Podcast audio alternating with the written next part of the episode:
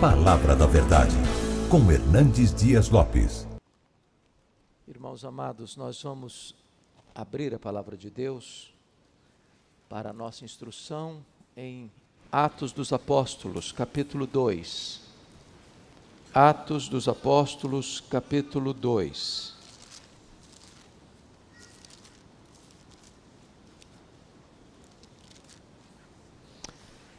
Nós faremos a leitura a partir do verso 14 até o verso 41. O discurso de Pedro. Então se levantou Pedro com os onze e, erguendo a voz, advertiu-os nesses termos: Varões judeus e todos os habitantes de Jerusalém, tomai conhecimento disto e atentai nas minhas palavras. Estes homens não estão embriagados, como vindes pensando, sendo esta a terceira hora do dia. Mas o que ocorre é o que foi dito por intermédio do profeta Joel. E acontecerá nos últimos dias, diz o Senhor, que derramarei do meu espírito sobre toda a carne. Vossos filhos e vossas filhas profetizarão, vossos jovens terão visões, e sonharão vossos velhos até sobre os meus servos e sobre as minhas servas derramarei do meu espírito naqueles dias e profetizarão. Mostrarei prodígios em cima no céu e sinais embaixo na terra: sangue, fogo e vapor de fumaça. O sol se converterá em trevas e a lua em sangue, antes que venha o grande e glorioso dia do Senhor. E acontecerá que todo aquele que invocar o nome do Senhor será salvo. Varões israelitas, atendei a estas palavras. Jesus, o Nazareno, varão aprovado por Deus diante de vós com milagres, prodígios e sinais, os quais o próprio Deus realizou por intermédio dele entre vós, como vós mesmos sabeis, Sendo este entregue pelo determinado desígnio e presciência de Deus, vós o matastes, crucificando-o por mãos de Nicos, ao qual, porém, Deus ressuscitou, rompendo os grilhões da morte, porquanto não era possível fosse ele retido por ela. Porque a respeito dele, diz Davi, diante de mim via sempre o Senhor, porque está à minha direita para que eu não seja abalado. Por isso, se alegrou meu coração e a minha língua exultou, além disto, também a minha própria carne repousará em esperança, porque não deixará minha alma na morte, nem permitirás que o teu santo veja corrupção. Fizeste-me conhecer os caminhos da vida, encher-me-ás de alegria na tua presença. Irmãos, seja-me permitido dizer-vos claramente a respeito do patriarca Davi, que ele morreu e foi sepultado e o seu túmulo permanece entre nós até hoje. Sendo, pois, profeta, e sabendo que Deus lhe havia jurado que um dos seus descendentes se assentaria no seu trono, prevendo isto, referiu-se à ressurreição de Cristo, que nem foi deixado na morte, nem o seu corpo experimentou corrupção. A este Jesus, Deus ressuscitou, do que todos nós somos testemunhas. Exaltado, pois, à destra de Deus, tendo recebido o Pai a promessa do Espírito Santo, derramou isto que vedes e ouvis. Porque Davi não subiu aos céus, mas ele mesmo declara: Disse o Senhor ao meu Senhor: Assenta-te à minha direita, até que eu ponha os teus inimigos por estrado dos teus pés. Esteja, pois, Esteja absolutamente certa, pois, toda a casa de Israel, de que a este Jesus que vós crucificastes, Deus o fez Senhor e Cristo. Ouvindo eles estas coisas, compungiu-se-lhes o coração e perguntaram a Pedro e aos demais apóstolos: Que faremos, irmãos? Respondeu-lhes Pedro: Arrependei-vos e cada um de vós seja batizado em nome de Jesus Cristo para a remissão dos vossos pecados, e recebereis o dom do Espírito Santo, pois para vós outros é a promessa, para vossos filhos e para todos os que ainda estão longe, isto é, para quantos o Senhor nosso Deus chamar. com muitas outras palavras deu testemunho e exortava-os, dizendo: Salvai-vos dessa geração perversa. Então, os que lhe aceitaram a palavra foram batizados, havendo um acréscimo naquele dia de quase 3 mil pessoas. Amém. Meus amados, eu gostaria de pensar um pouco com vocês nesta manhã sobre a pregação do apóstolo Pedro um modelo para nós de pregação. A Bíblia nos informa que Jesus Cristo, na plenitude dos tempos, veio ao mundo, o Verbo se fez carne, habitou entre nós, cheio de graça e de verdade. A Bíblia diz que ele andou por toda parte, fazendo o bem, libertando os oprimidos do diabo, realizando sinais milagres, prodígios, maravilhas. Os cegos viram, os surdos ouviram, os mudos falaram, os coxos andaram, os mortos ressuscitaram. Jesus, cumprindo então a agenda do Pai, subiu para Jerusalém, onde tinha certeza de que ele seria preso, acusado, condenado, crucificado, sepultado, para ressuscitar o terceiro dia. E diz a Escritura que, após ressuscitar gloriosamente, ele passa entre os seus discípulos mais 40 dias, dando provas incontestáveis da sua ressurreição. E então foi assunto aos céus. Mas deu uma ordem expressa aos seus discípulos: permanecei na cidade, até que do alto sejais revestidos de poder. E ele dá a grande comissão aos seus discípulos, dizendo: Toda autoridade me foi dada nos céus e na terra. Indo, portanto, fazei discípulos de todas as nações, batizando-os em nome do Pai, e do Filho e do Espírito Santo, ensinando-os a guardar todas as coisas que vos tenho ordenado. E eis que estou convosco todos os dias até a consumação dos séculos. Então, em obediência à orientação clara de Jesus, 120 retornam ao cenáculo, onde Jesus estivera com seus discípulos na festa da Páscoa. Lá estavam os apóstolos, lá estavam as mulheres da Galileia, que sustentaram financeiramente o ministério de Jesus.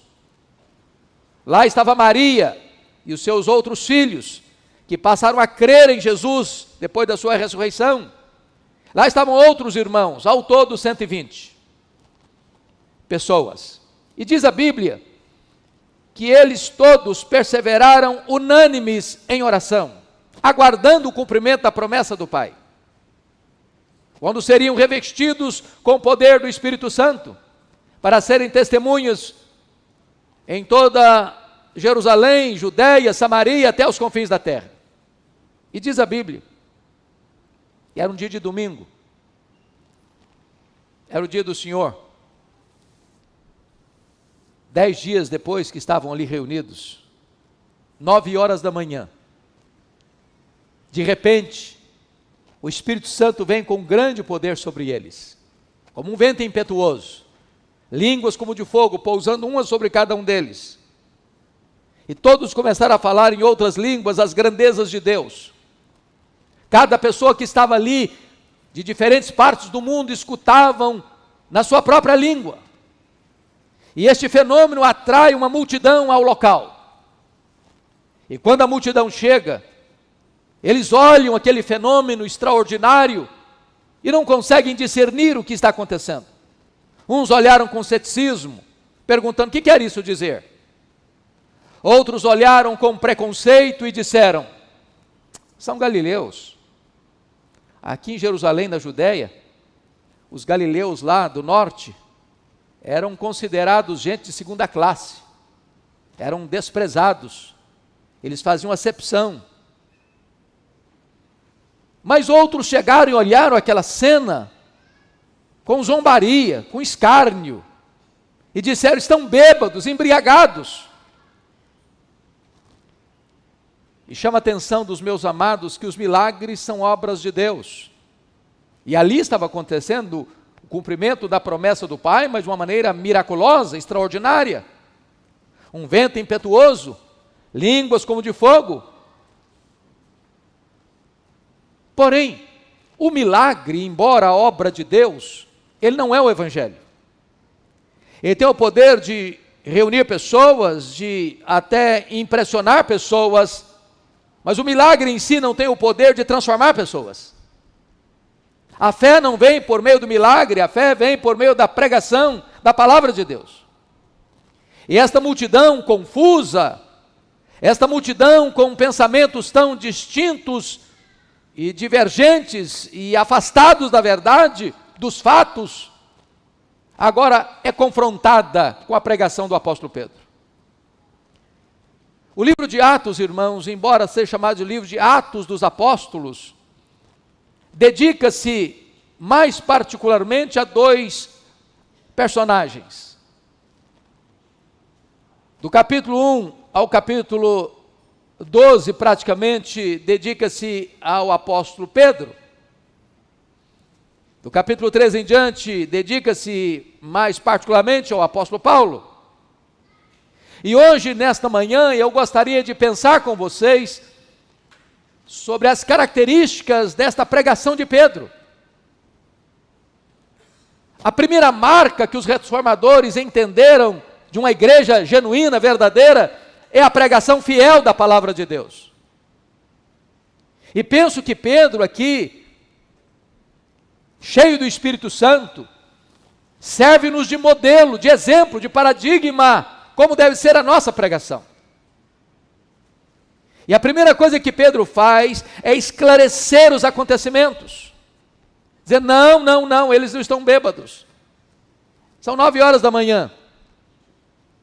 O que está acontecendo aqui é o cumprimento da promessa escrita por Joel, que nos últimos tempos, nos últimos dias, Deus derramaria do seu espírito sobre toda a carne.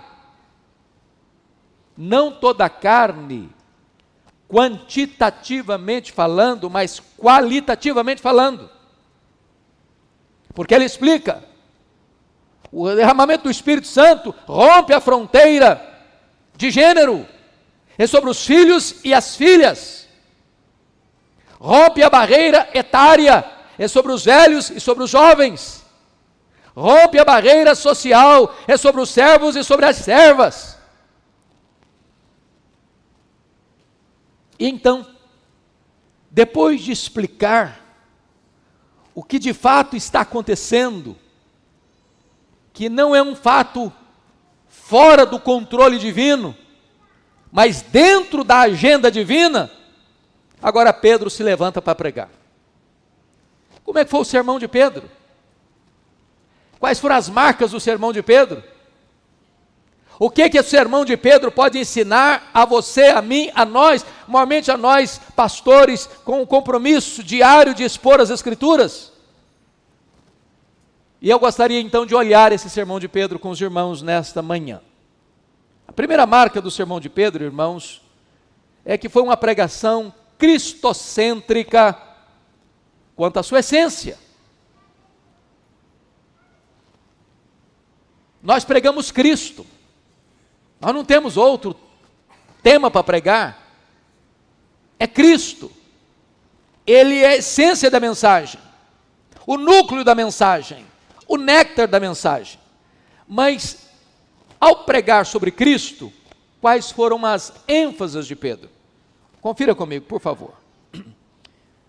Primeiramente, no verso 22, ele vai falar da vida de Jesus. Varões israelitas, atendei a estas palavras.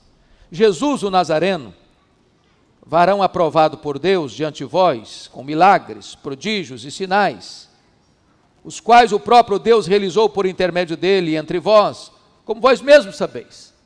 A primeira coisa que João, que Pedro destaca é a pessoa de Cristo, a maneira como ele viveu, a maneira como ele demonstrou sua divindade, sua filiação divina, realizando prodígios, milagres, sinais, maravilhas, que o próprio Deus realizou por intermédio dele.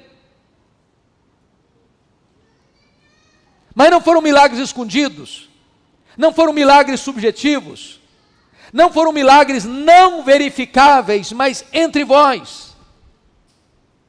Como todos vós sabeis, a obra de Deus acontece de forma notória, pública, irrefutável. E é curioso, meus amados, que Pedro vai fazer esta declaração: varões israelitas, atendei essas palavras, Jesus o Nazareno. É Mateus que nos informa que, que quando José e Maria, junto com o menino, retornam do Egito por orientação divina e descobrem que o filho de Herodes o Grande está governando a Judéia do mesmo estofo moral do pai, por divina advertência, eles não ficam na Judéia, mas vão morar lá em Nazaré, para que se cumprissem as escrituras, ou o que disseram os profetas, ele será chamado Nazareno. Mas curiosamente, a palavra Nazareno não aparece nenhuma vez no Velho Testamento. Aí você pergunta, mas como assim cumprir o que os profetas disseram, Nazareno, se a palavra Nazareno não aparece no Velho Testamento? É que a palavra Nazareno, ela procede de uma palavra Nezer, que é o broto. Surgirá um broto. E essa é a ideia de Jesus como Messias, da sua exaltação, de que ele surgirá e de que ele será grande, poderoso, invencível. Mas também, ao mesmo tempo que a palavra Nazareno descreve a exaltação de Jesus, Nazaré era uma palavra, era uma cidadezinha mal falada, desprezada, a ponto das pessoas olharem para Nazaré com preconceito e perguntarem: mas de Nazaré pode sair alguma coisa boa? Então, quando a Bíblia diz Jesus é Nazareno, quer descrever duas coisas: a exaltação dele e a humilhação dele. Então, a primeira coisa que Pedro vai fazer no seu sermão é mostrar como é que foi a vida de Jesus. Mas o segundo ponto que Pedro destaca no seu sermão é a morte de Cristo. Olha o verso 23. Sendo este entregue pelo determinado desígnio e presciência de Deus, vós o matastes, crucificando-o por mãos de iníquos Oh, irmãos, está aqui duas verdades sublimes, que talvez se nós gastássemos a vida inteira para pensar e meditar no que está aqui, nós não esgotaríamos. A morte de Cristo não foi um acidente. Não, não, não. Jesus não morreu porque Judas o traiu, porque Pedro negou, porque o sinédrio jeitosamente contratou testemunhas falsas para acusá-lo. Porque Pilatos covardemente, contra sua consciência, o sentencia à morte cruz. Ele não foi para a cruz porque os soldados cruelmente o pregaram no madeiro, não. A morte de Cristo foi uma agenda estabelecida na eternidade. Está escrito aqui, sendo este entregue pelo determinado desígnio de Deus. O cordeiro foi morto desde a fundação do mundo. A cruz estava incrustada no coração de Deus desde a eternidade. Mas ao mesmo tempo, Pedro vai dizer que a morte de Cristo teve sim uma responsabilidade humana, porque ele denuncia, no versículo 23, vós o matastes, crucificando-o por mãos de Nicos. Pedro não inocenta e não isenta de culpa os judeus que pregaram Jesus naquela cruz, se unindo aos gentios naquele ato de maior injustiça da história da humanidade. Então Pedro fala da vida de Cristo. Pedro fala da morte de Cristo.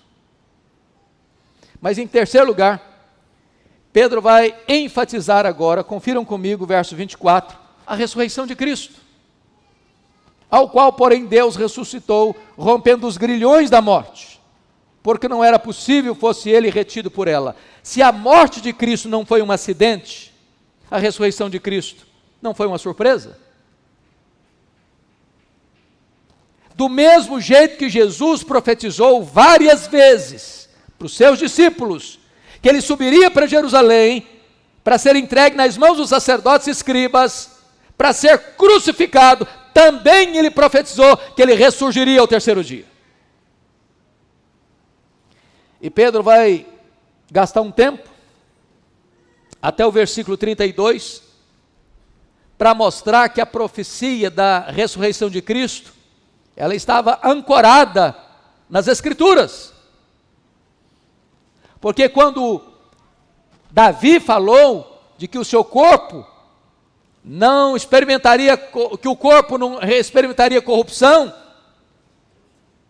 que a morte não o deteria, ele não está falando dele. E Pedro diz: vocês sabem disso, o túmulo de Davi está aqui, todo mundo sabe. E quando Pedro disse isso, Davi já tinha morrido há mil anos, estava lá o túmulo dele. Então Pedro está dizendo o seguinte: Davi não está falando dele, Davi está entendendo que um descendente dele herdaria um trono que duraria para sempre. E Davi está falando, portanto, do seu filho, do seu filho no sentido profético, de que Jesus seria chamado filho de Davi. Então Pedro está aqui trazendo as Escrituras para provar uma verdade gloriosa: que Jesus ressuscitou, a morte não pôde detê-lo, ele entrou nas entranhas da morte, arrancou o aguilhão da morte, matou a morte e ressurgiu, inaugurando a imortalidade. Mas agora Pedro vai falar de outra verdade sobre Jesus. A exaltação de Jesus, confiram comigo aí, versos 33 a 35. Exaltado, pois, à destra de Deus, tendo recebido o Pai a promessa do Espírito Santo, derramou isto que vedes e ouvis. Agora ele está dizendo outra coisa. Esse Jesus que ressuscitou foi exaltado, ascendeu aos céus. Na linguagem de Hebreus capítulo 1, ele foi saudado apoteótica e arrebatadoramente pelos anjos. E ele assentou-se à direita de Deus Pai. E coube-lhe a autoridade de derramar o Espírito Santo sobre a igreja. E Pedro está dizendo o seguinte: o que vocês estão vendo aqui, este derramamento do Espírito, é promessa de Deus também, dada ao seu filho, que tendo ele sido exaltado, e Paulo diz que ele foi exaltado sobremaneira, não tendo como exaltá-lo mais, em grau absoluto, superlativo, ele então derrama o Espírito Santo, para ficar para sempre com a igreja.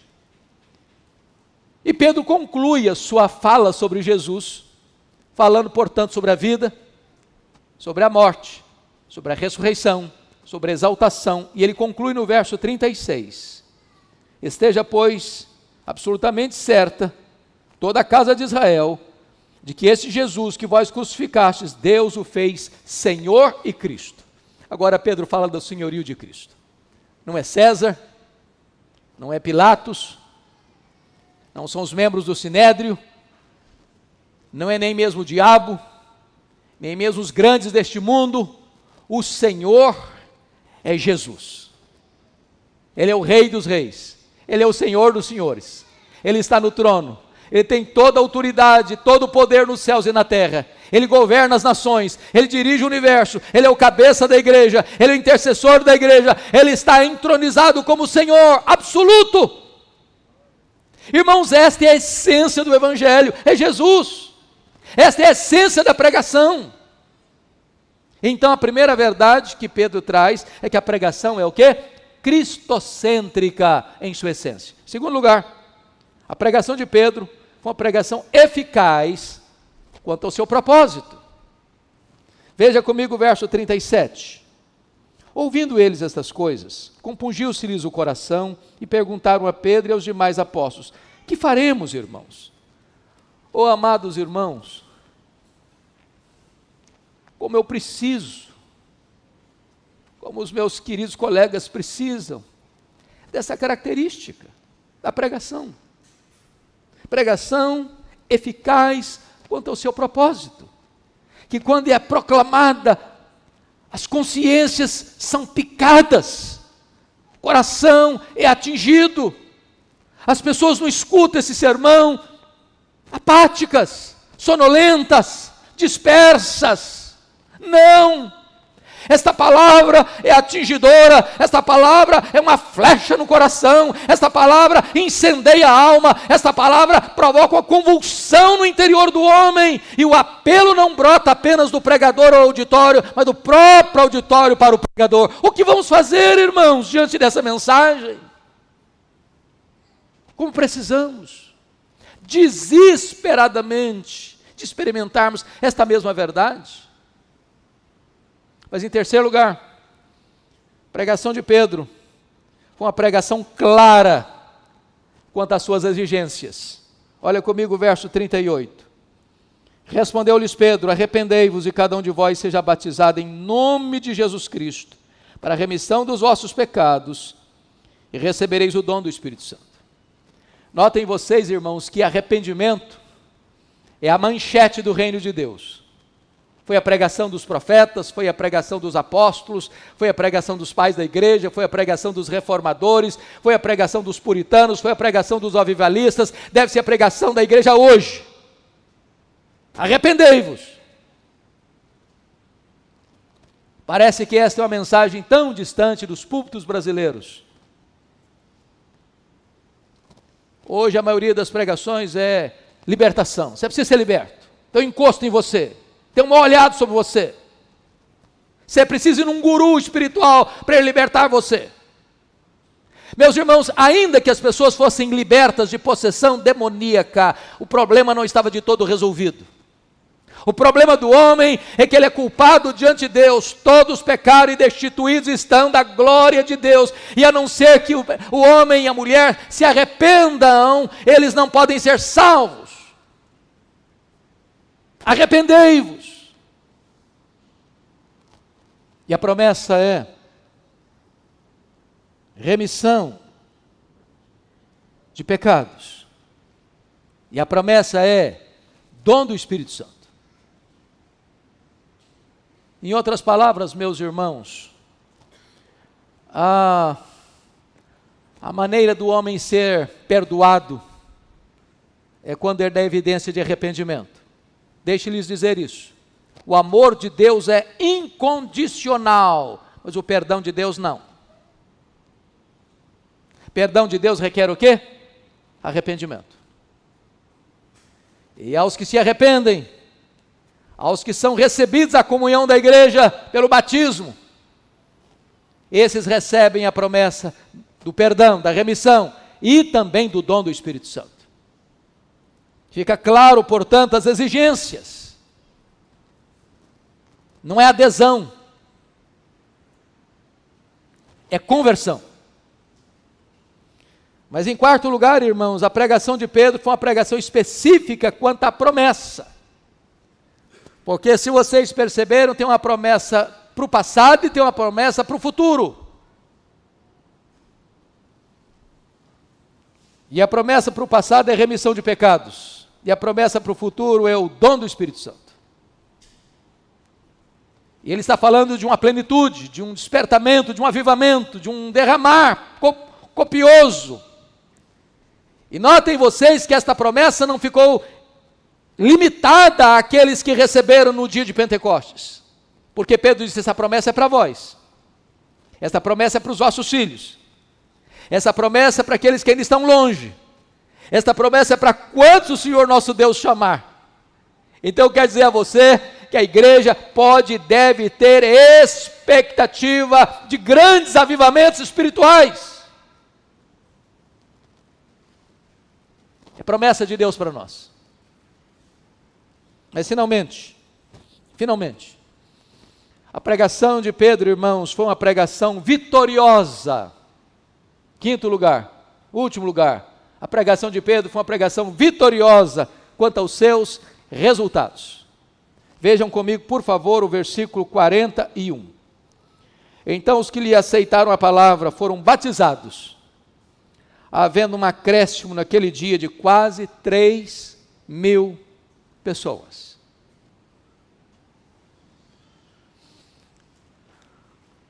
Imaginem vocês se Deus, por sua bondade e graça, nos conceder isso. A boa semente produz a 30, a 60 e a 100 por um. E como eu anseio, irmãos, ver nos nossos dias, no nosso tempo, essa realidade. De ao pregar a palavra, viva, poderosa, sobre a pessoa de Cristo, sobre a morte de Cristo, sobre a ressurreição de Cristo, sobre a exaltação de Cristo, sobre o senhorio de Cristo. Essa mensagem picar a consciência das pessoas, elas sentirem uma compulsão na alma, e elas se arrependerem, e elas serem batizadas, e elas terem perdão de pecados, e elas receberem o dom do Espírito Santo, e as conversões acontecerem abundantemente, profusamente, extraordinariamente. Esta é a nossa oração, esse é o nosso anseio. Não de buscar novidades, não de aprender novas técnicas, novos métodos. Deus não unge métodos, Deus unge homens, homens cheios do Espírito Santo. Que esta igreja continue com a sua vocação de pregar a Cristo Apenas Cristo. Só Cristo. E que Deus nos ajude a ver os resultados extraordinários desta mensagem gloriosa.